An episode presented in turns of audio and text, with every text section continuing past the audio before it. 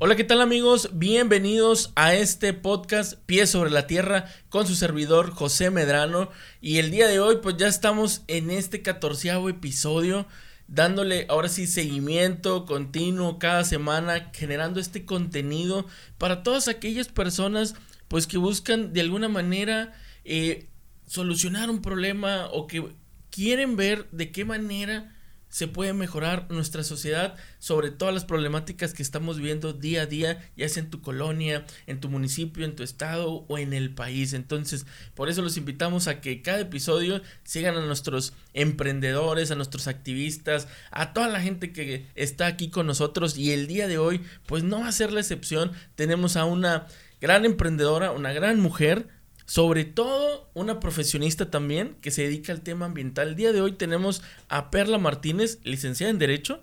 Así es. Fundadora de Tierra, Tierra Prima. Ajá. Revolución Refil. Y N cantidad de actividades más que tiene como una gran activista y, y amante del medio ambiente. ¿Cómo estás, Perla? Bienvenida. Muy bien, José. Muchas gracias por la invitación. Muy entusiasmada en escuchar tus preguntas. Una invitación que la estuvimos postergando como que luego sí, lo no, y, ahí se acercaron varias cosas, pero al fin ya estamos aquí sentados, ¿no? Sí, es lo bueno, por fin. Muchas gracias de nuevo. Llevar un poquito el mensaje, y lo hablábamos ahorita antes de, de, de empezar, sobre conocer a la persona, porque luego siempre vemos el, el, el, emprendedor, la activista, el profesional que nos está hablando, nos está dando la conferencia, porque te he visto en, N cantidad de conferencias, pero a veces conocer quién es Perla de alguna manera y cómo llegó a esto, porque hablaba de que eres licenciada en Derecho, ¿verdad? y como una licenciada en Derecho, que sabemos que tiene que ver, pero que el hoy en día, pues no es común que se vayan hacia el giro ambiental, ¿no? ¿Cómo fue que iniciaste tú una vez terminando tu carrera y en el, y en el pasar del tiempo decidir que ir a los temas ambientales, la crisis climática, todo esto, podría ser el camino para, me imagino que para tu profesión también, ¿no? Sí, la verdad es que le di un giro completo a como yo inicié mi carrera profesional, pues en el ejercicio del derecho, ¿no? Siempre, o desde que estaba en la carrera y llevé la materia de Derecho Ambiental, me súper apasionó, me súper apasionó. Esto es antes de que se hablara de desarrollo sostenible, ¿no? También. Este, me apasionaba la materia, pero fíjate que me vi como en el reto de que, pues yo fui becada toda la carrera y cuando sales, pues digo, parte de esa beca era, una parte a fondo perdido, afortunadamente pero otra parte con un crédito, ¿no? Entonces yo tenía que pagarme, este, bueno, además, los últimos semestres de la carrera yo me los tuve que, pagar yo misma, ¿no? Y luego me tenía que pagar el crédito de, de la beca. Entonces tuve que aprovechar una oportunidad que se me dio de trabajar en una firma, una muy buena firma en Monterrey y en México, eh, pero no tenían un área ambiental. Entonces fue, pues la oportunidad está en Derecho Comercial Internacional. ¿Quieres bien? Y yo no, pues la verdad es que también estaba súper padre, ¿no? Y me daba la posibilidad de pagar esa, eh, pagarme los últimos semestres de la carrera y después pagarme la beca, ¿no? Entonces me fui encarrilando, digamos que la inercia me llevó a mantenerme en esa área del derecho por varios años, como siete, ocho años. Pero luego empecé justo cuando, digo, llevé ciertos casos que me empezaron o me despertaron eh, todavía más la motivación por dedicarme a temas ambientales, ¿no? O sea, un ejemplo muy claro, me acuerdo perfecto, me llega un proyecto para asesorar a una minera extranjera. Eh, la verdad es que yo no conocía, estoy hablando de muchos años atrás, yo no conocía el impacto ambiental que tenía la minería, ¿no?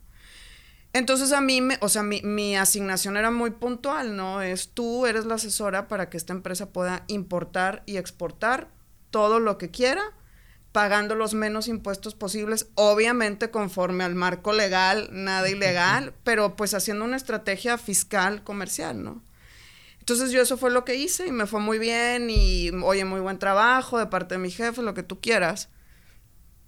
Y aparte cuando me expusieron el proyecto, pues se veía como un gran proyecto aparte de desarrollo para el área, esto en Zacatecas.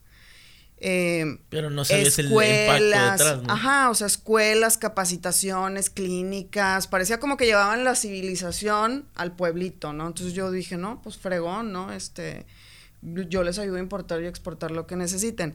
Lo hago, se termina, pasan unos años y me encuentro una nota en el periódico hablando del gravísimo impacto ambiental que estaba teniendo la operación de esta minera y todas las implicaciones sociales que de ahí se desprenden, ¿no?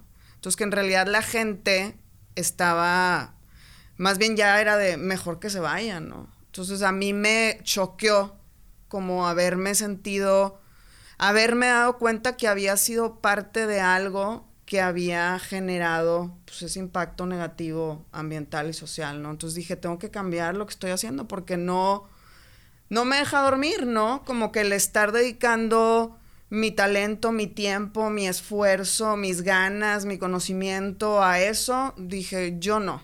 Y mi jefe me decía, pues es que si no lo haces tú, lo hace alguien más. Y yo, bueno, pues que lo haga alguien más, ¿no? Este, yo no puedo detener a alguien de que se dedique a lo que quiera, ¿no? Entonces me voy a hacer una maestría, entiendo más lo que es el desarrollo sostenible, entiendo que se pueden dar estas eh, progreso económico, pero que definitivamente un progreso económico a costa de lo social y lo ambiental, pues en realidad no es progreso, ¿no? Entonces, la maestría me abre el panorama enormemente, este, aparte de que estuve en, eh, estuve en Chile un año, entonces fue como conocer más de América Latina y también de un país como Chile que también tiene muchas afectaciones este, ambientales y después estuve un rato en Alemania. Entonces, cuando regresé, pues vi la oportunidad, dije, yo me quiero dedicar a, este, si voy a asesorar a empresas a que pongan sus inversiones en México, a las operaciones que lleven, eh, lo voy a hacer siempre desde el aspecto de desarrollo sostenible. Y para esto, cuando tú te vas a estudiar la maestría, ¿tú dejas a un lado tu puesto en, el, en este despacho? Sí, yo tengo, bueno, sí, me, me tengo que renunciar. Afortunadamente, pues aplico para una beca, ah, se me da la beca. Y allá, o sea, mi maestría fue en Derecho Internacional. Entonces era la parte que estaba súper interesante, porque buscaba justamente combinar los temas comerciales de inversión con los temas ambientales. Entonces yo me pongo a estudiar eh, los impactos ambientales de las inversiones extranjeras, por ejemplo, y cómo se podían mitigar esos, esos impactos, ¿no? Y los temas comerciales igual, ¿no? En este órgano, en la OMC, este, pues habían ciertas excepciones por causas ambientales que un país podía decir, este, no acepto la importación de tal o cual producto porque tiene un impacto al medio ambiente, en la fauna o también en la salud pública, ¿no? Entonces me interesa muchísimo, me, me, me clavo mucho en eso. Y cuando regreso a Monterrey, pues empiezo lo que a darle ese giro a mi carrera, ¿no? Pasan varias cosas antes de Tierra Prima, antes de Revolución Refil, antes de Digo, me imagino que una vez tú entrando en detalle, como que es el hecho de que tú en la parte de la maestría te ayudan como que a descubrir que los proyectos tienen que llevar esta razón de alguna manera responsable y sostenible, cuando de alguna manera también en México nos han enseñado que lo más importante es que se haga y que funcione y no importa cómo. Sí, y en ese punto que tú mencionas que me hace clic es, ay, güey, entonces, ¿ves la nota? Que dices tú, oye, esta minera está haciendo un impacto ambiental, social, y te entras en shock.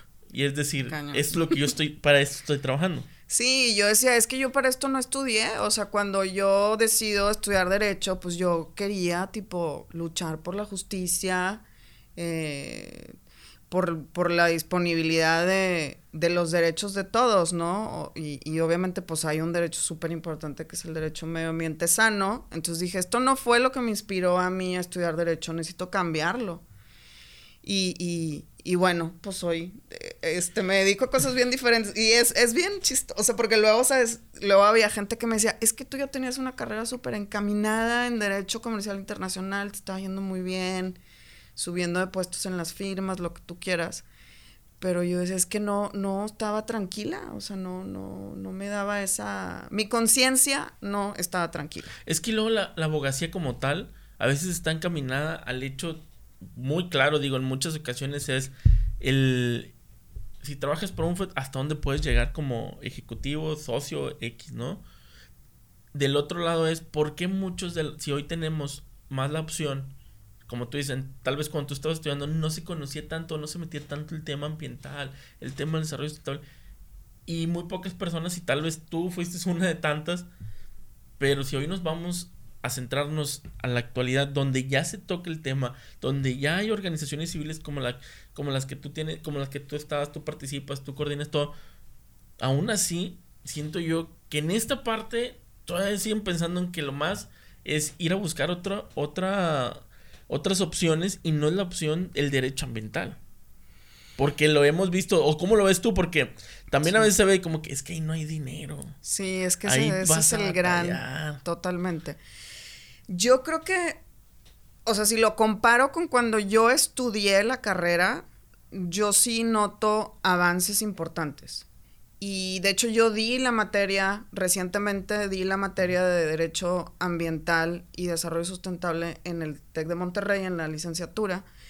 Y de hecho esa era una de mis principales, fue una de mis principales motivaciones para, para apuntarme a dar la clase, ¿no? Y yo le decía a los alumnos y a las alumnas que sí se podía hacer eh, una carrera exitosa, o sea, en donde te puedes o, sea, donde vas a tener ganancias económicas que te van a permitir llevar un estilo de vida digno y cómodo.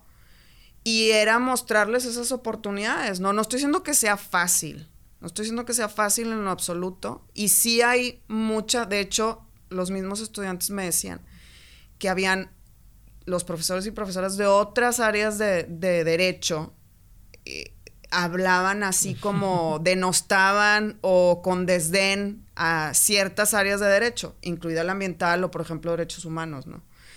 Entonces yo les ponía ejemplos de, de em, pues, gente y organizaciones exitosas que ven los temas de medio ambiente, ¿no? Por ejemplo, a mí me encanta lo que hace el SEMDA, que es el Centro de Estudios eh, Medioambientales, estoy diciendo mal, a ver, es Centro de Estudios Medioambiental, de Derecho Ambiental. Perdóname que se me está yendo el, acrónimo. El punto es que es un centro, em, es una asociación civil que se dedica pues a la defensa de las, de la, o sea, la preservación de la naturaleza y como digamos su principal objetivo, el, la defensa del, del derecho a un medio ambiente sano, ¿no? Em, y les ponía, por ejemplo, el caso de esa organización. Y otras organizaciones internacionales, ¿no? También hay una que me gusta mucho que se llama Earth Client. O sea, está fregón el nombre, ¿no? Aparte, desde, el nombre de que tu cliente es la Tierra, ¿no? Earth Client. Eh, y entonces ellos llevan estos litigios súper interesantes donde, por ejemplo, estudiantes en Holanda demandan a las empresas petroleras eh, pues por ser los principales causantes de la crisis climática, ¿no? Entonces, organizaciones como ella, que tiene abogados y abogadas, pues excelentes, llevan esos litigios, ¿no? Y que hay una serie de maneras de cómo conseguir esos fondeos, ¿no? Que otra vez no digo que sea fácil, pero digo que existe la posibilidad y si lo quieres, este, pues se consigue, ¿no? y que sí es más fácil, más redituable que antes, porque se está, está mucho más sólida eh, el entendimiento, este que decía en un principio, ¿no? Que incluso todas las afectaciones medioambientales que se generan, pues son también, tienen consecuencias económicas. Entonces cada vez hay más empresas, cada vez hay más gobiernos que lo han entendido así y que están alejándose de esas este como visiones cortoplacistas. Sí, estamos migrando a una mentalidad de que tenemos que invertir en, e, en estos temas, pero en un punto todavía estamos muy arraigados a las cosas que pues más funcionan, ¿no? Y que te dejan palpable más rápido el dinero, ¿no? Y en eso que tú mencionabas como, como maestra, la oportunidad que tienes de hablarle pues a futuros profesionistas, a futuras personas que puedan tomar, a veces, a veces no lo, no lo vemos así, pero yo lo he platicado con amigos que es, que no sabes a quién estás hablando si el día de mañana él va a ser una persona que va a tomar decisiones importantes y que en una empresa o en el gobierno o en donde sea, y eso puede ayudar. Pero como tú dices, muchas de las veces nosotros mismos denigramos ciertas áreas de las, de las profesiones. Y yo lo he dicho como el tema del trabajo social. Dije, esa es, para mí, es la mejor profesión. ¿Por qué? Porque la persona que está ahí ah, puede hacer tantas cosas por la gente y lamentablemente no es suficientemente remunerado para que la gente esté ahí. Y esos, y ahí están las verdaderas personas que tienen, y, ay, pues, o sea, esas personas, mis respetos, y yo siempre lo he dicho, una trabajadora social o un trabajador social, mis respetos, porque la verdad, el tomar la carrera, el dedicarse a eso, aquí en México es bien complicado. ¿Por qué? Porque aparte que lo hacemos como apestados, para mí como no hablando de que lo estoy especificando, pero es un área. Y el área ambiental se ha vuelto también, o sea, es algo como que si antes hablábamos del área ambiental en una universidad, te conocían como una persona que la que sembraba arbolitos, hippie, hippie o sea, no salíamos de ese tipo de cosas. Si te hoy en día es más común como ahorita estamos nosotros traer nuestro eh, nuestro termo y todo, pero antes tú llegas con termo y era una locura, es como que ¿qué te, pasa? Claro. Oye, ahorita bueno, además quiero decir que sí me acordé del acrónimo del SEMDA. es Centro eh, mexicano de Derecho Ambiental. Es que no cada, no cada letra significa, algo, sino es Centro Mexicano de Derecho Ambiental. Ay, me quería quitar la espina. Te iba a decir sobre lo que estabas diciendo, que hay un dicho que me encanta, que es salvar el mundo merece ser fondeado. Como que hay una, sabes, con todo lo colectivo, que no hay una apropiación de lo que disfrutamos todos y todas, ¿no? El aire, el agua, la tierra, eh, la tierra etcétera Em, como que hay esta de, no hay ese sentido de, o sea, al final es mío, ¿no? O sea, y, es algo que me está, o sea, el aire que respiramos todos y todas, pues, este, sí, no es de nadie, este, sin embargo, hay quienes se sienten y, y, tienen toda la libertad y con impunidad lo contaminan, ¿no?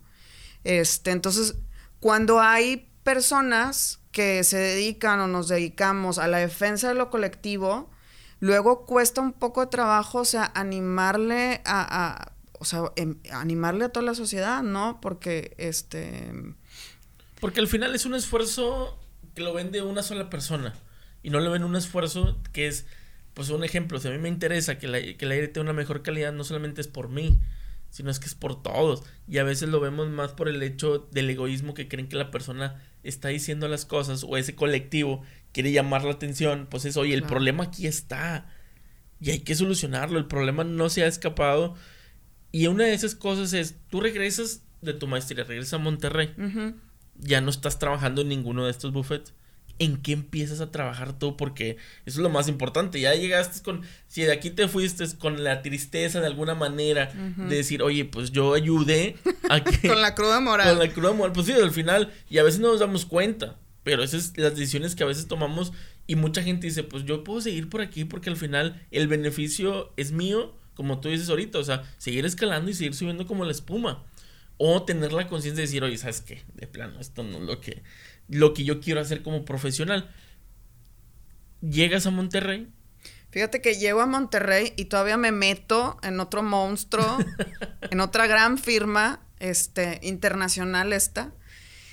Pero digamos porque, porque cuando se me entrevistó eh, y yo comenté como estos planes que tenía yo, este, fueron bien recibidas por, por las personas que me entrevistaron y quienes eran mis jefes y mis jefas, ¿no? Pero cuando lo quise aplicar, no encontré, no, como que, ay, no sabemos cómo, estrategia comercial, pero al mismo tiempo con objetivos de desarrollo sostenible, cómo, este, o asesorías para el gobierno, de que, oye, este, pues necesitas poner restricciones más a, o sea, no abrirle las puertas a las empresas así de, y aparte darle todos los incentivos del mundo, exenciones fiscales y demás para que te destruyan este, un área con la promesa de muchos empleos, ¿no? Que siempre eso es como el gancho, muchos empleos, pero tampoco significa que sean buenos empleos, ¿no? Entonces cuando yo se los comento, dicen, no, sí que padre, ya cuando es de, bueno, pues vamos a venderlo, yo, no, espérate tantito, vamos a ver, es que no es el mejor approach, no es el tiempo, espérate. Pues me espero casi dos años.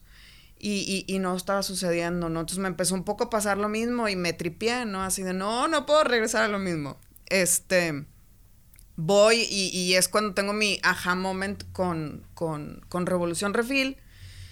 que de sí, o sea, yo como que voy a un festival de no me había tocado los festivales enormes que se, se empezaron a hacer cuando yo no vivía en Monterrey, ¿no? Que ya estaban haciendo un parque fundidora y demás. Entonces yo voy y súper emocionada porque siempre he sido súper entusiasta de los conciertos y los festivales. Me encanta la música y me encanta la música en vivo. Entonces, este, pues voy súper feliz, ¿no? Y con un grupo de amigos y amigas y así, nos quedamos obviamente hasta el final. O sea, dije, yo no me pierdo ni un segundo del evento.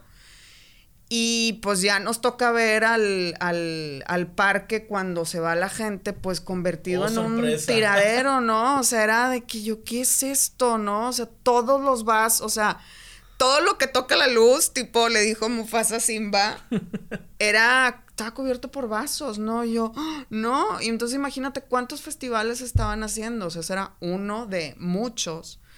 Este, y, y, y, un poco regreso a mi casa con esa misma sensación de cruda moral, ¿no? A mí me encantan las crudas morales. Ya habías llegado de la profesión, trabajo, y luego ahora dices tú, oye, pues voy al festival, disfruto y ching, está bien aquí.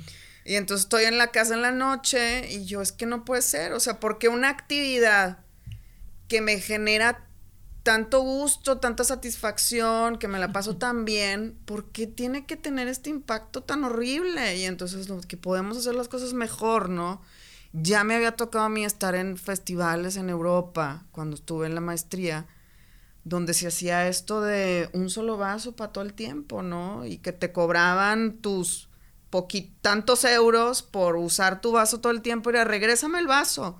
Incluso regrésame los que te encuentres por ahí tirados y por cada vaso que me regreses te voy a dar un euro. Entonces ahí nos veías a nosotros estudiambres, becados y becadas, pepenando vasos. ¿no? Entonces yo llegaba con mis 10 vasos, oye, 10 euros, pues ya me alcanzan para 3, 4 cheves para otro día, ¿no? Entonces yo dije, yo, esto se tiene que hacer aquí, ¿no? Entonces ya, pues canalizo mi, mi cruda y mi frustración y me pongo a redactar esto en change.org.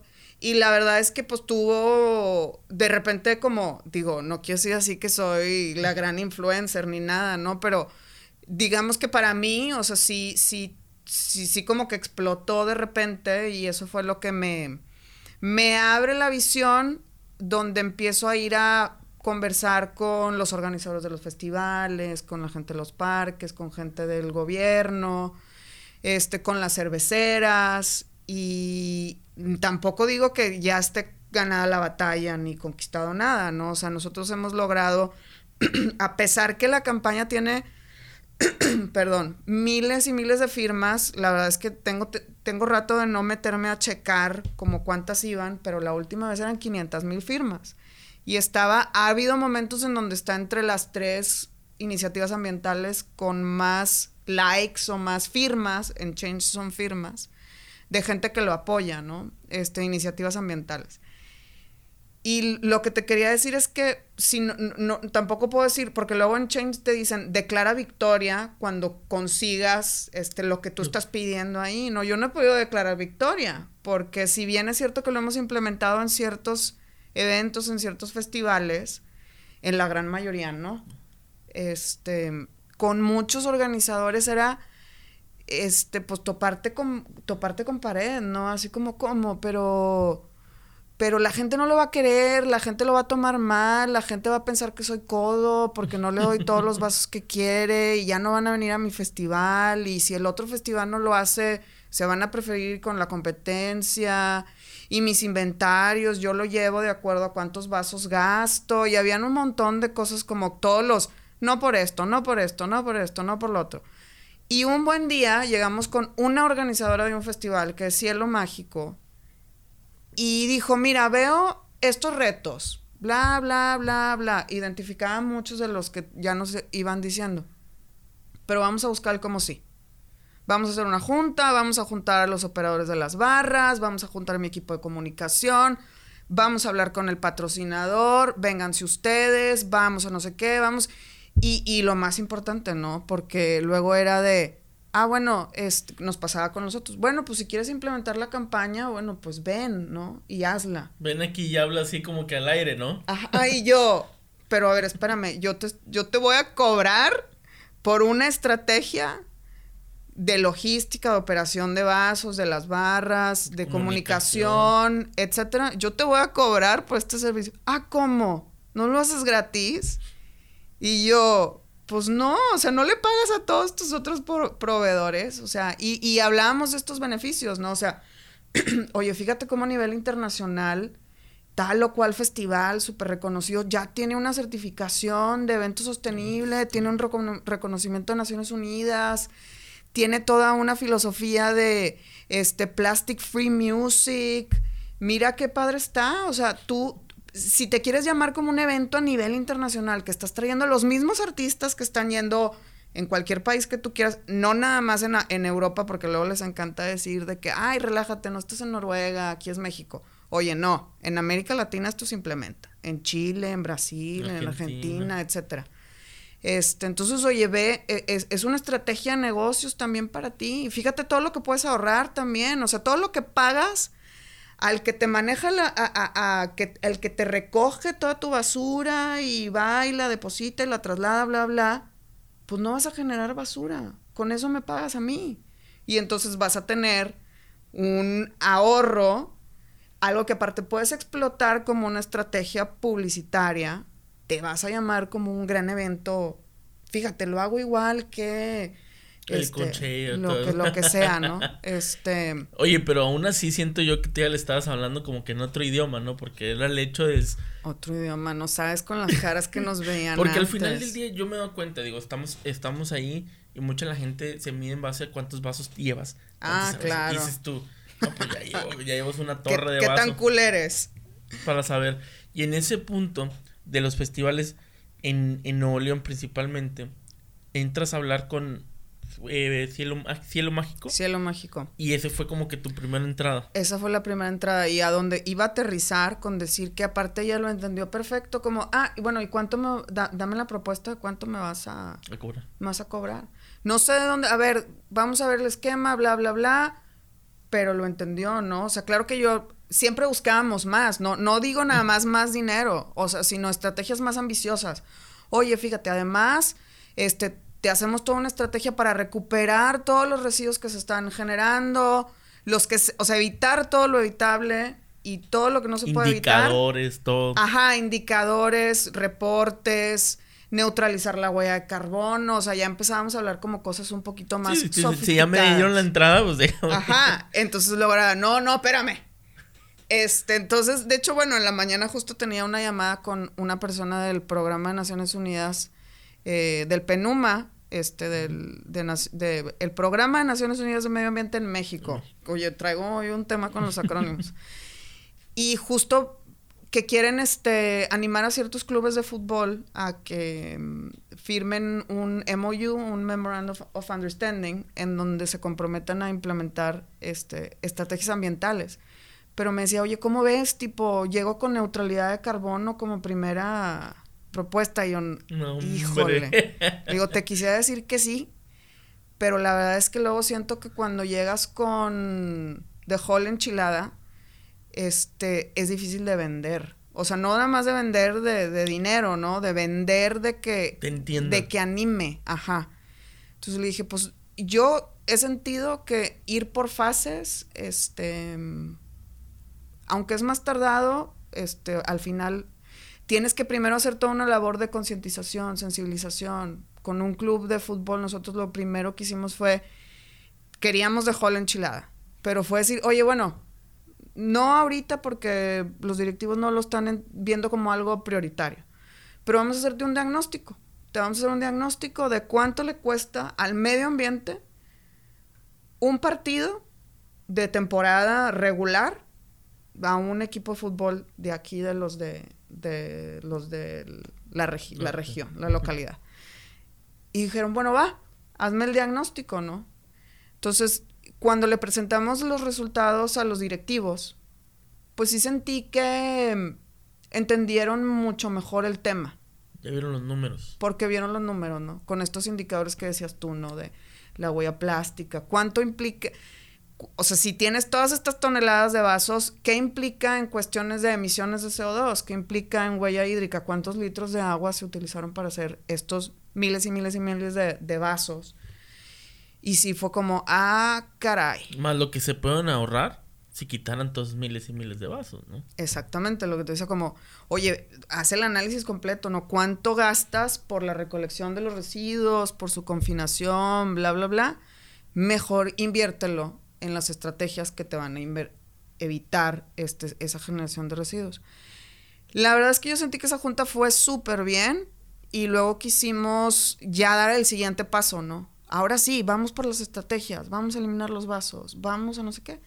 Y ahí nos topamos otra vez un poquito con pared.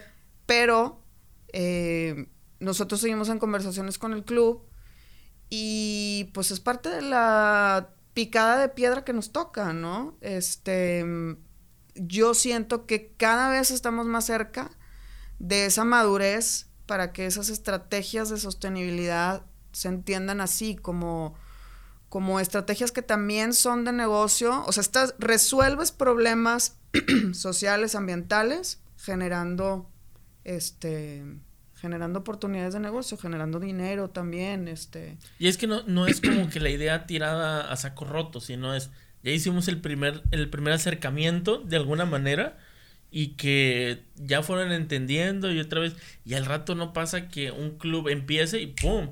Los demás digan, yo también.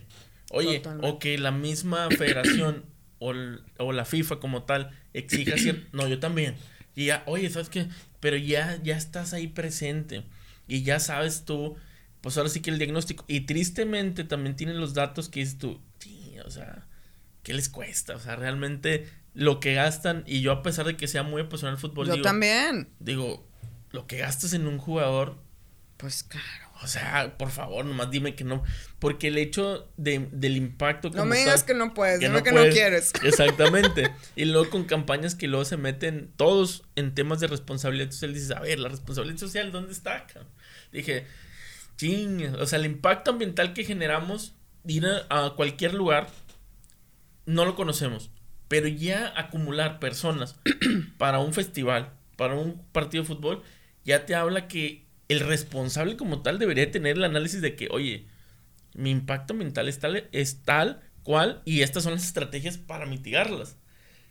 En este punto, te recibes el mágico, pero también entras en un momento dado ya uno de los, pues ahora sí, festivales más grandes que es el Pal Norte, ¿no?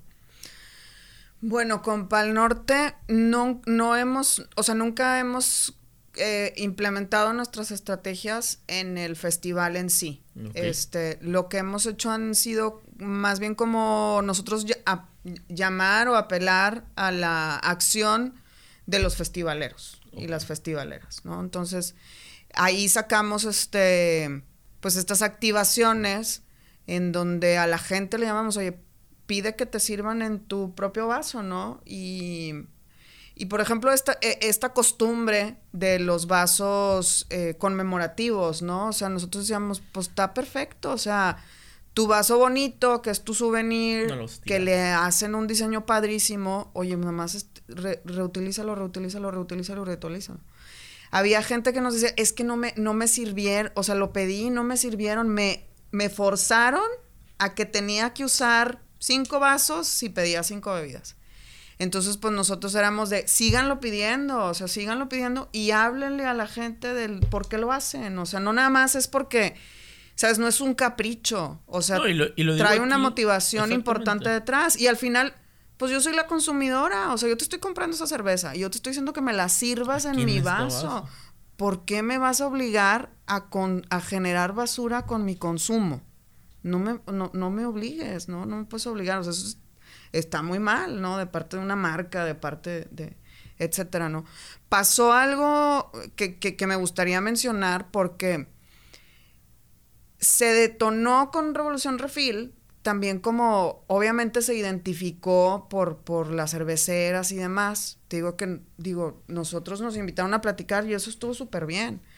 Este, pero la solución que se generó o generaron internamente fue esto de esos vasos que se empezaron, eh, mal llamados biodegradables y mal llamados compostables, o sea, completamente greenwashing, este, y que nosotros lo vimos como algo súper negativo por, por, este, por este tema, ¿no? Cuando se saca ese vaso, se ostenta como tal. Y, sale aparte en todos los periódicos y en todas las revistas, en El Economista, en Merca 2.0 y por todas partes. Y es como festivales de tal cervecera van a, van a tener vasos 100% biodegradables. y la gente, bravo. Y, y, nosotros ya lo habíamos visto, ese vaso, antes de que saliera. Este, y el punto es que el vaso tenía solamente un pequeño porcentaje de fibra de cebada remanente del proceso de la, de la elaboración de la cerveza y todo lo demás era polipropileno. Y era así como 80% polipropileno, 20% la fibra esta. Entonces e, eso no se sabía. De hecho, tú veías al vaso abajo y decía el simbolito del, del, plástico, que en realidad, bueno, es el símbolo del plástico y, y se ha pensado que es de reciclaje, ¿no? Y adentro el 5, que es polipropileno, ¿no? Entonces nosotros decimos, no, es que ese vaso no. Y tipo, la gente pensaba eso. Entonces ahora puedo usar más vasos. O sea, antes usaba 5, pero como ahora son biodegradables, puedo usar 10. Y, y, y, fregón, porque ya no estoy teniendo impacto ambiental. Casi creo que si lo ridiculizo, y me gusta a veces ridiculizar las cosas para hacer el punto, casi creo que pensaban que lo iban a tirar y en la tierrita iba a salir una planta de cebada, ¿no? Y claro, o sea, claro que no. Y después la empresa anunciaba que este, se iban a recuperar para hacer muebles. Este, y cuando nosotros estábamos trabajando en campo en los festivales, nos dábamos cuenta que no había esa estrategia de recuperación, que la estábamos haciendo nosotras, no la cervecera. Este, y, y, luego, mira, ahorita lo estoy hablando y digo, chin, ojalá que no se vayan a molestar con lo que estoy diciendo y que ojalá quieran, este, no, más colaborar. es, oye, compadre, hay que ponernos al tiro, ¿no? Pero luego hubo, y, y hacia allá es donde vamos, mira, eh, esto fue lo último que pasó. El nuevo, bueno, ya no es nuevo, pero el asesor del Consejo Fundidora, el asesor de sostenibilidad, que es un hombre con mucha trayectoria, que a mí me cae súper bien y lo súper admiro, que es Ernesto Enkerlin. Este, él fue comisionado nacional de áreas naturales protegidas, y, bueno, él tiene toda una trayectoria, ¿no? Y Ernesto, bueno, no le tienes que enseñar nada de estos temas, ¿no? Es una eminencia en esos temas, ¿no? Entonces, cuando Ernesto le presentamos la iniciativa, le gusta mucho y él me habla de lo mucho que le disgustaba este tema del vaso, entre comillas, biodegradable, compostable, y lo tenía así entendido como nosotros. Y fue así como, ay, qué padre, por fin alguien a quien no le tenemos que explicar el greenwashing detrás de esto. Y Ernesto dijo, no, no, no, o sea, es que a ver, es, es evitar el residuo, es no que me digas que después vas a recuperarlo y vas a hacer muebles, entonces ahora ya no eres cervecera, eres mueblería, tipo, este, y aparte que sabemos todos los obstáculos que hay para el reciclaje, lo complicado que es, que si no hay una logística, que si no hay una política pública, no se, no se recicla y demás, ¿no? Y nos quedamos con Ernesto en que ya Fundidora nos iba a, contratar para implementar la estrategia en, todos los festivales del parque, ¿no? Sí, ya como una regla, ¿no? Exacto. Porque Ernesto tiene o tenía, digo tenía porque esto fue justo antes de la pandemia, o sea, tú sabes que por, por más de un año los eventos se frenaron y apenas están empezando a reactivarse. Entonces nosotros tenemos pendientes el acercamiento con Ernesto para darle esa continuidad, que ayer también anunciaron otras otras restricciones. Entonces, ahorita está siendo un momento complicado como para el go to market en esas en ese tipo de estrategias, ¿no? Pero lo que quería decir es que sí, o sea, hemos dado, o sea, han habido avances, ¿no? Entonces nosotros nos quedamos en ese stand-by de transformar al Parque Fundidora en un venue de eventos sostenibles. Y de eventos sostenibles no porque utilizan la palabra al ahí se va como greenwashing, que eso pasa mucho, sino porque puntualmente tenga estrategias que estén demostrando o que estén eh, fundando el, el usar esa palabra. Y sobre todo hacer entender a la gente que no es malo realizar eventos, no es malo hacer este tipo de, de, eventos en, los, en las zonas, eh, pues tal vez como Parque Fundidora, en otras, sino es que la manera en cómo lo hacemos. Porque mucha gente ya ha nacido el tema y me imagino que lo has visto infinidad de veces y la gente también que nos puede estar viendo, escuchando, que es que es el pulmón eh, de la ciudad, es que no lo puedo. O sea, a ver, espérame, permíteme, no es el problema ese, el problema es cómo lo hacemos. Al final del día, todo evento o toda actividad es cómo lo hacemos. Si tú lo haces al ahí se va, el impacto ambiental ahí está y sigue creciendo. Y así tenemos infinidad de empresas, infinidad de servicios que nos entregan también. ¿Por qué? Porque todo se hace sin pensar en ese futuro de sostenibilidad, ¿no? Sino es que ya después de que lo hicieron, ching, como que esto nos falta, ¿no? Y como que, y ahí entra como que lo que tú comentabas ahorita, nos hacen creer que son sostenibles cuando nomás nos están poniendo un vaso que el porcentaje ni siquiera es mayor a lo que, a lo que dicen para ser biodegradable. Y así son todos los productos, que son 100% biodegradables. Si te pones a leer y ver, y si trae el numerito y ya te das una idea, ah, no, esto no es biodegradable. Y nos hacemos nosotros tomamos Coco Wash de que, ah, ah, no, yo ya estoy apoyando el planeta. Sí, es que es un placebo. es un, es un super placebo, ¿no? Que te lo tomas. Y creo que también, o sea, no, no, veo que salga de la nada, no es porque la gente sea mala o perversa, ¿no? Sino es, muchas veces ves la gravedad de los problemas y te abruma, ¿no? Entonces, por eso son tan exitosas estas estrategias de greenwashing, ¿no? Porque la gente está deseosa de pensar que sus actividades no contribuyen como causa a esos grandes problemas ambientales, ¿no? Entonces como, ay, sí, ya, qué alivio, voy a comprar esos vasos y ya, este, no soy responsable de que haya, este, tortugas o ballenas que se llenan el estómago de, de plástico, entonces comprar esos vasos, ¿no? Y luego, la verdad es que pasas por un proceso, porque hay gente que así este, la verdad es que así, o sea, hace muchos años yo igual también, ¿no? Entonces empecé por comprar los desechables compostables, entre comillas, ¿no? Y luego entiendes, ah, no, el mejor residuo es el que no se genera. Ah, pues sí, ¿verdad? Este, porque esto también requirió, bueno, si es de algo que está elaborado con eh, los que están hechos con, con esto de, ¿cómo se llama? Con esto de maíz, fécula de maíz. Fécula de maíz pues dices, oye, para que eso se elabore con fécula de maíz, pues también hubo todo un espacio de terreno que se tuvo que utilizar para el cultivo, regarse, y luego te quedas pensando, oye, el maíz no sería mejor utilizado como para la alimentación de la gente, este, y pues dices, en realidad este vaso, aunque sea de fécula de maíz, pues claro que tiene un gran impacto, ¿no? Este, tanto para su elaboración, como después lo que sucede post uso, ¿no? Y que si no hay servicios de composta industrial en Monterrey, o sí las hay, pero está limitado, o sí la hay, sí está disponible, pero como cuesta, no, o sea, dices, ah, no, pues yo digo, el restaurante, lo que sea, no, yo pongo el vaso y cuando le preguntas, oye, ¿y, ¿y qué empresa tienes contratada para que te recoja todos tus desechables compostables, para que haga la industria en compost?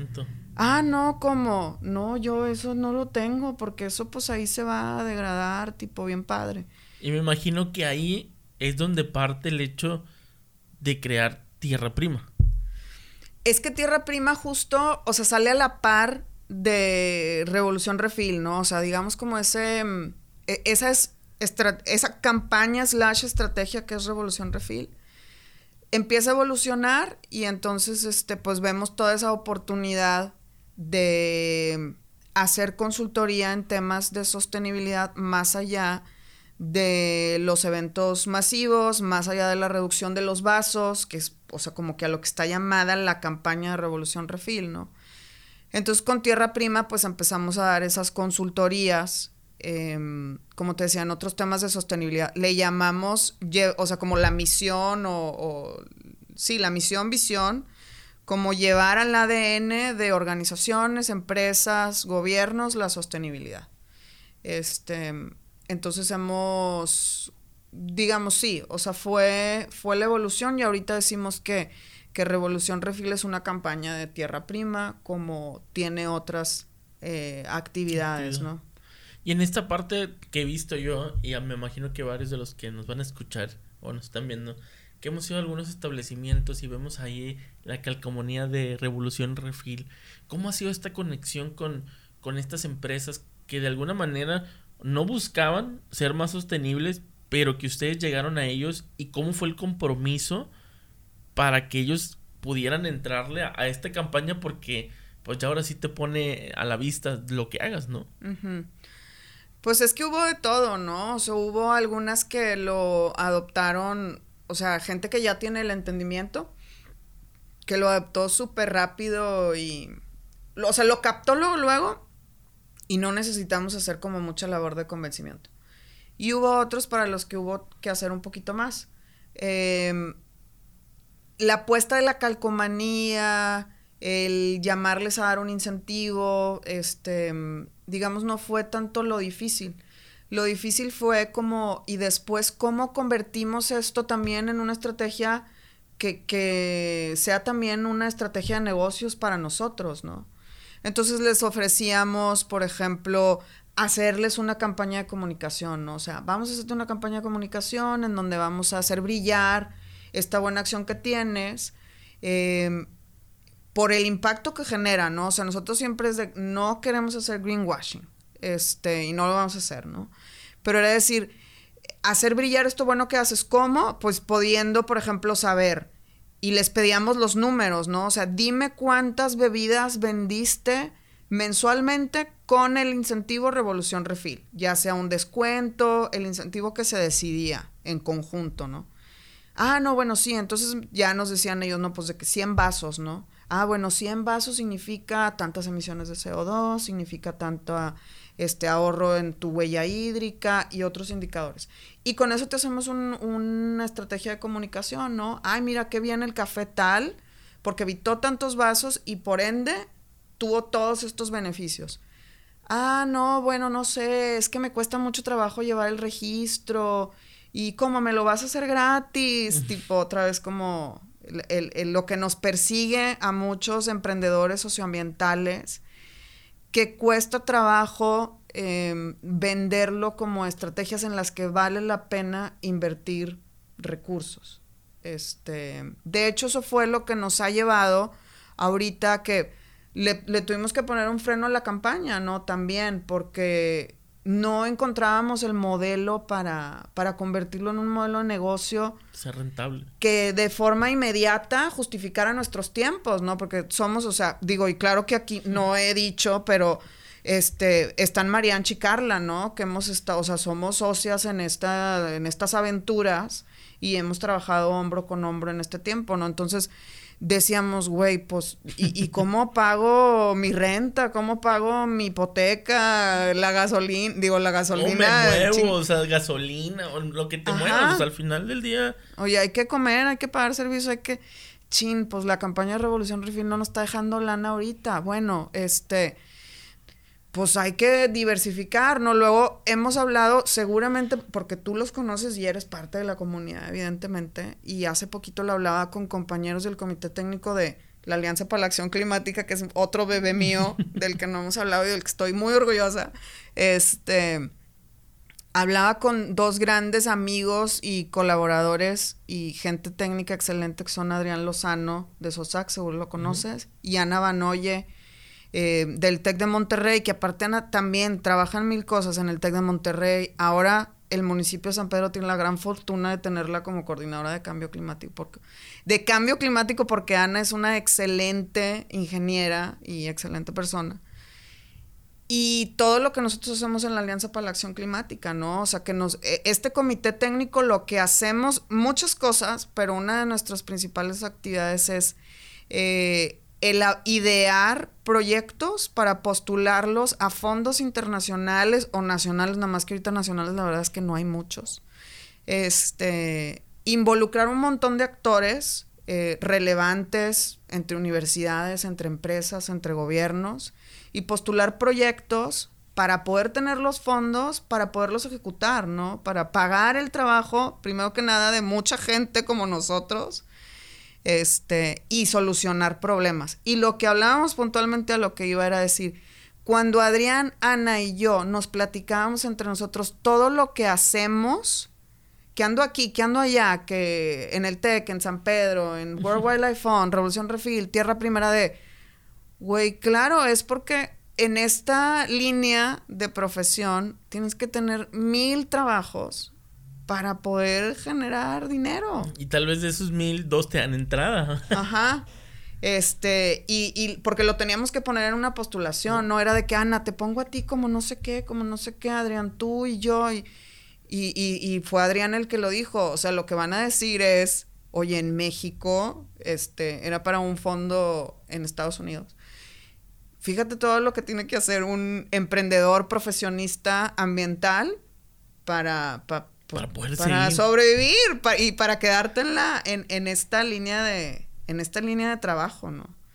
Sí, porque lo mencionábamos en anteriores episodios que hablábamos sobre el hecho de, de que luego esta parte mm, que no entiende el emprendedor socioambiental, que a veces no es tangible lo que está haciendo como tal, porque es un proceso que el hecho de un emprendedor, pues ahora sí que más común, que es el hecho de vender un producto, de estar generando economía continua, y aquí es más el hecho de estar trabajando un proyecto y como tú decías, o sea, si me aceptan eh, la asesoría acá, la asesoría acá, ah, pues ya empecé, o sea, y hablando de que es una campaña, como tú lo mencionabas ahorita, Revolución Refil, es una campaña que nos beneficia a todos, pero lamentablemente el beneficio no lo ve la gente.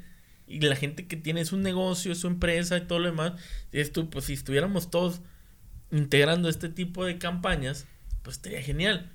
Pero de ahí parte que también no tenemos unas leyes que nos ayuden. Ya llegaste a donde quería llegar. Exactamente, sí, es que al final yo, le, yo lo he dicho, ¿no? Si las reglas del juego no están puestas, si las reglas del juego no están actualizadas, al final del día no hay juego. No hay juego, porque el que el único que está ganando es el que siempre se ha manejado como está y el que trate de hacer las cosas de manera distinta o buscar una solución no va a ganar. La tiene bien difícil. Sí, justamente, este nosotros, bueno, desde hace mucho estamos hablando de eso, ¿no? De la necesidad de políticas públicas que incentiven, ¿sabes? Se habla un montón del emprendimiento, ¿no? El emprendimiento y también el emprendimiento social y el emprendimiento ambiental, afortunadamente, y se habla mucho en las universidades también y todo, pero luego resulta que cuando... Pero afuera es otra cosa. Ajá, y luego resulta que cuando quieres hacer una un social business o así, un emprendimiento socioambiental como las empresas B, eh, no encuentras una figura legal que te acomode. Entonces tienes que tener una diversidad de, oye, tienes que tener una SAPI y tienes que tener una, eh, una y tienes que tener una S. Oye, entre las constituciones de todas las empresas ya se me acabó, o sea, ya, ya se me acabó la lana, ya no tengo. Este, y luego tener la administración y gestión de cada una, ¿no? Y, también, o sea, es bien perverso, ¿no? Porque, por ejemplo, o sea, aterrizando al tema de la gestión de residuos sólidos urbanos en los municipios, em, se lanzan estas convocatorias de los municipios, ¿no? Emprendimientos ambientales que resuelvan el problema de los residuos. Oye, y luego resulta que tu, tus contratos con las recolectoras y tu reglamento impide la operación de esos emprendimientos. Pero actualízalo, ¿no? Ajá, o sea, estás diciendo que es ilegal y que viola un contrato que otra empresa, además de con quien tú le, le diste la concesión de, los, de, de, la recolección de los residuos, vaya a las casas y recolecte. Entonces obligas a que los emprendimientos que tú estás diciendo que vengan y postulen, pues estén operando como en la incertidumbre de que en algún momento me van a decir que ya no puedo porque ahí está ese contrato y está ese reglamento. Y los recursos invertidos. Y los, ajá, entonces nosotros, bueno, con, con un municipio que trabajamos era de, este, oye, ¿no te estás dando cuenta que tu, o sea, tu marco jurídico actual desincentiva que hayan estos emprendimientos y que los que hay y empiezan a operar contigo después tienen que dejar de operar y como tú dijiste, ¿no? O sea, le metiste una lana y luego te dicen, ¿sabes que Ya no puedes operar porque ya me dijo la otra empresa que, que eso es exclusivo de ella. Entonces, no, en realidad esto nunca lo pudimos hacer, lo empezamos a hacer, pero no supimos por qué.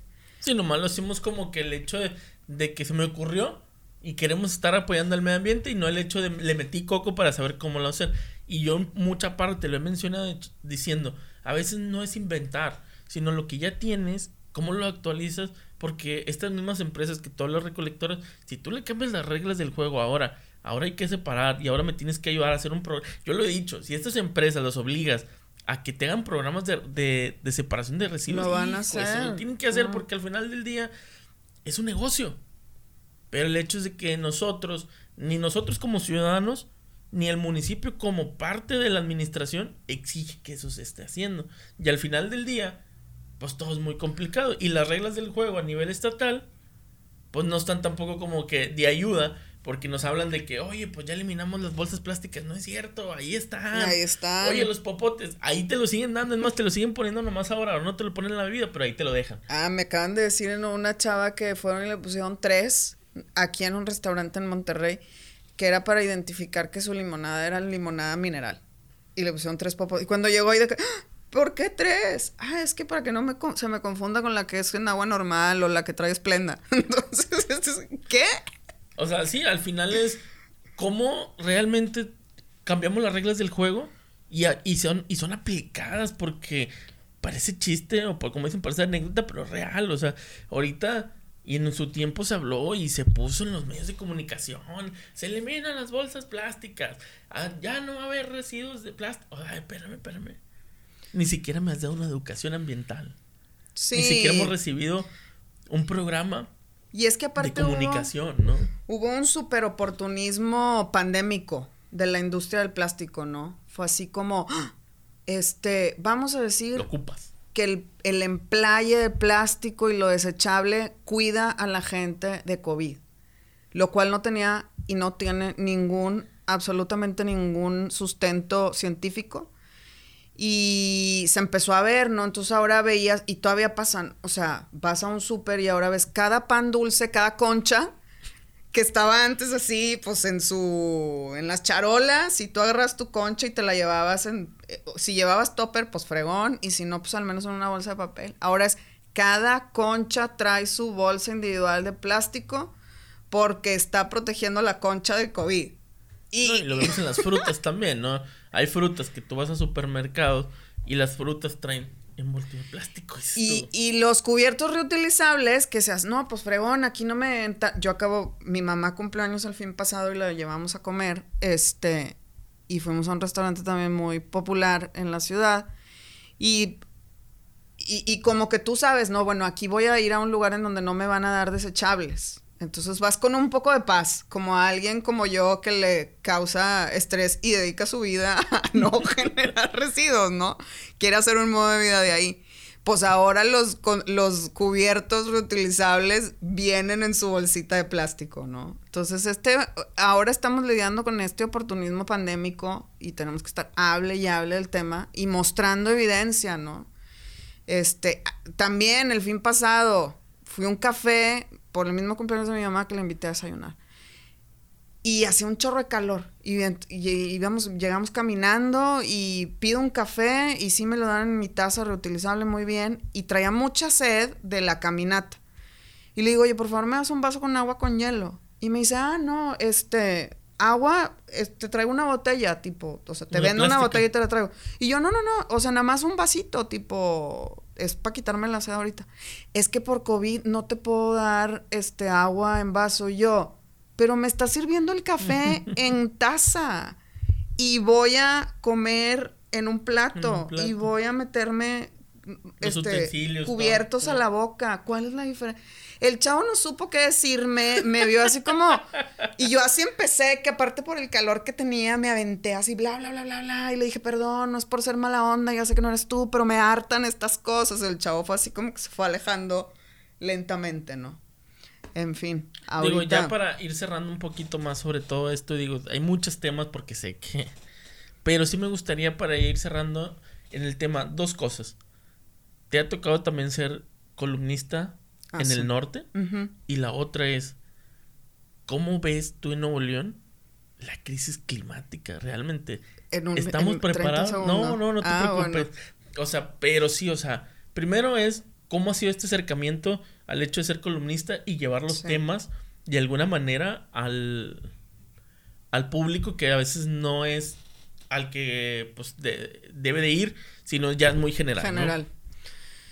Bueno, me encanta, me encanta escribir columna de opinión y lo veo como una terapia para mí, como de pues expresar, expresar preocupaciones y cosas que voy que me doy cuenta en mi trabajo y que digo, bueno, esto es muy importante que lo sepa la gente, ¿no? Este, afortunadamente, pues sí, ha habido ese acercamiento con el norte, que cada vez lo veo también más interesado en temas como este. Y la verdad es que eh, está bien padre luego recibir correos de gente de random que te da feedback, ¿no? O sea, que, que, te da como retroalimentación o te dice, ah, esto es lo que yo he visto en mi, en mi colonia con la recolección de residuos, con no sé qué. Bien padre por ese sentido, este, y también, también crítica, ¿no? O sea, te expones más a la crítica. Que a veces nos cuesta un poco más, ¿no? Porque... Es que mira, yo creo que hay una gran diferencia, o sea, crítica constructiva sí cuesta trabajo porque al ego le duele, ¿no? A veces ciertas cosas. Pero luego cuando puedes ver, no, eso, lo malo es que no te puedo decir que la crítica que he recibido haya sido constructiva.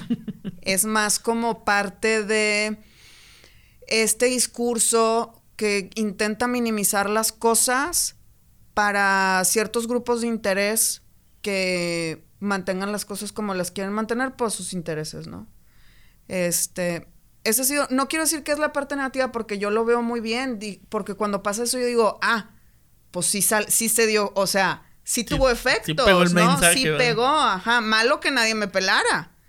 Este, y también hay un dicho que me encanta, que intento recordarlo seguido, que es, dime a quién le cae mal, y, a quién le caes mal y te diré quién eres. Entonces, cuando le caigo mal, a lo mejor no personalmente, sino lo que escribo, pues es porque son esos grupos que frenan este, la consolidación de soluciones para la ciudad, ¿no? Porque les afecta en su bolsillo al final. Y lo que decías de la crisis climática. Sí, yo me enfocaba al hecho de la crisis climática versus, como en Nuevo León, nuevo gobierno y la sociedad. ¿Lo ah. entenderemos? ¿Estamos preparados?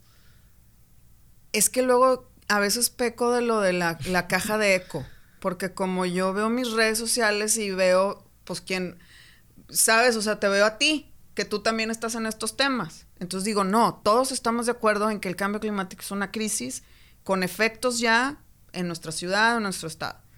Ya está bien consolidada la idea. Pero luego salgo eh, cuando me toca intercambiar con la sociedad en general y me doy cuenta que no, que era mi, mi caja de eco, ¿no? Sí quiero decir que o sea, yo lo siento más, sabes, cuando empezamos la Alianza para la Acción Climática, que fue a mediados del 2019, yo no escuchaba que se dijera crisis climática en la ciudad, ni emergencia climática, ni siquiera organizaciones de la sociedad civil muy enfocadas en temas de medio ambiente. Se hablaba de el problema puntual que fuese y quizás poquito de cambio climático.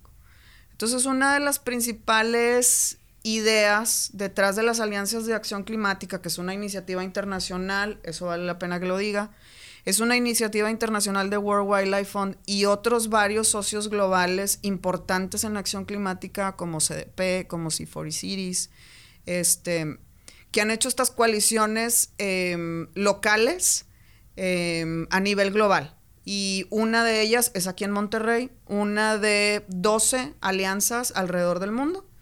Tenemos aquí en México, en Monterrey, en Ciudad de México y en Guadalajara. Este, y lo que iba a decir, hablando de crisis climática, cuando empezamos en ese verano del 2019, no leía yo, no escuchaba ni en la radio, ni en los medios, ni lo leía en prensa, ni escuchaba las organizaciones de la sociedad civil dedicadas a temas ambientales a hablar de crisis climática. Y fue algo que nosotros hemos estado duro y dale, duro y dale porque si queremos proyectos ambiciosos, sistémicos, fondeados, este, con sustento científico, que sí ofrezcan soluciones de mitigación y adaptación al cambio climático, pues tienes que partir de la gravedad del problema. Y la gravedad del problema se refleja en sus consecuencias, ¿no? En los síntomas, en lo que puede, en lo que ya está generando y cómo eso se puede volver mucho peor si sigue de la manera en la que va, ¿no? Porque estás hablando de este, estabilidad climática. ¿Qué hay más básico que eso, no? Que, que, vivir de un clima que te permite llevar una vida segura, saludable, con disponibilidad de agua, con disponibilidad de alimentos, en donde un huracán no va a destruir tu casa, en donde un huracán no va a ser una inundación que va a poner tu riesgo tu vida, en riesgo tu vida si está circulando, este, e, etcétera, ¿no? Entonces, yo sí noto esa, ahora sí, más, aunque sea en mi caja de eco, antes no lo veía ni en mi caja de eco, de leer en prensa crisis climática, de escuchar en la radio crisis climática, local, ¿verdad? Local, porque global ya estaba. Este, a las organizaciones de la sociedad civil hablar de crisis, de emergencia climática, entonces creo que el tema ya está posicionado como tal, siempre va a faltar, este, entonces pues digo, hay que seguir sobre esa línea. Este, y en cuanto al nuevo gobierno entrante del Estado, pues hay muchísimas expectativas. Nosotros ya empezamos a tener conversaciones con el equipo de transición.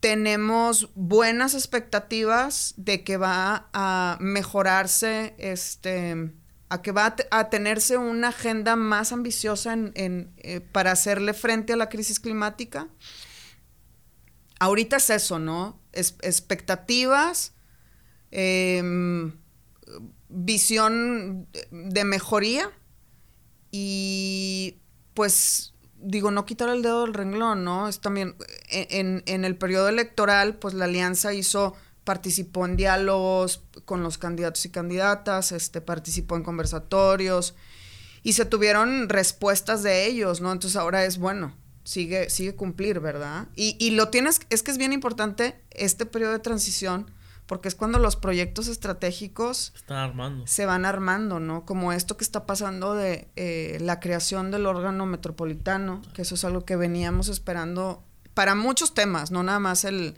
este, de, de agenda climática, ¿no? Em, entonces es eso, muchas, mucha expectativa, eh, eh, esperanza de mejoría, y ganas de trabajar en ganas de trabajar hombro con hombro con, con el nuevo gobierno, ¿no? Que creo yo que ese es el mensaje que todos deberíamos de tener, ¿no? Tratar de, de generar esa expectativa y también hacer que se cumplan las cosas que se han dicho y que también se necesitan. Porque al final del día en Nuevo León pareciera que nos hemos quedado en la historia en un pasado. Porque no hemos avanzado. Seguimos teniendo los mismos problemas que hace 20 años. Y, mano más graves. Y aún más graves. Sí. Entonces necesitamos ya un, freno en mano. Y como se ha comentado y se ha dicho, o sea, se necesita realmente, como tú lo, dijimos al principio, políticas públicas en la parte de gobierno y en la parte de la industria hacer lo mejor que se pueda también.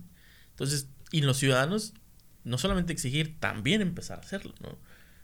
Separando la basura, Sí, la acción individual siempre va a ser importante, pero hay que, adentro de la acción individual, hay que pedir esas políticas públicas que van a generar esos cambios de manera mucho más inmediata, generalizada y con mayor impacto. Entonces, claro, sí, reciclar mis residuos es importante, pero es más importante que haya legislación que obligue a que las empresas recuperen sus residuos para reciclarlos.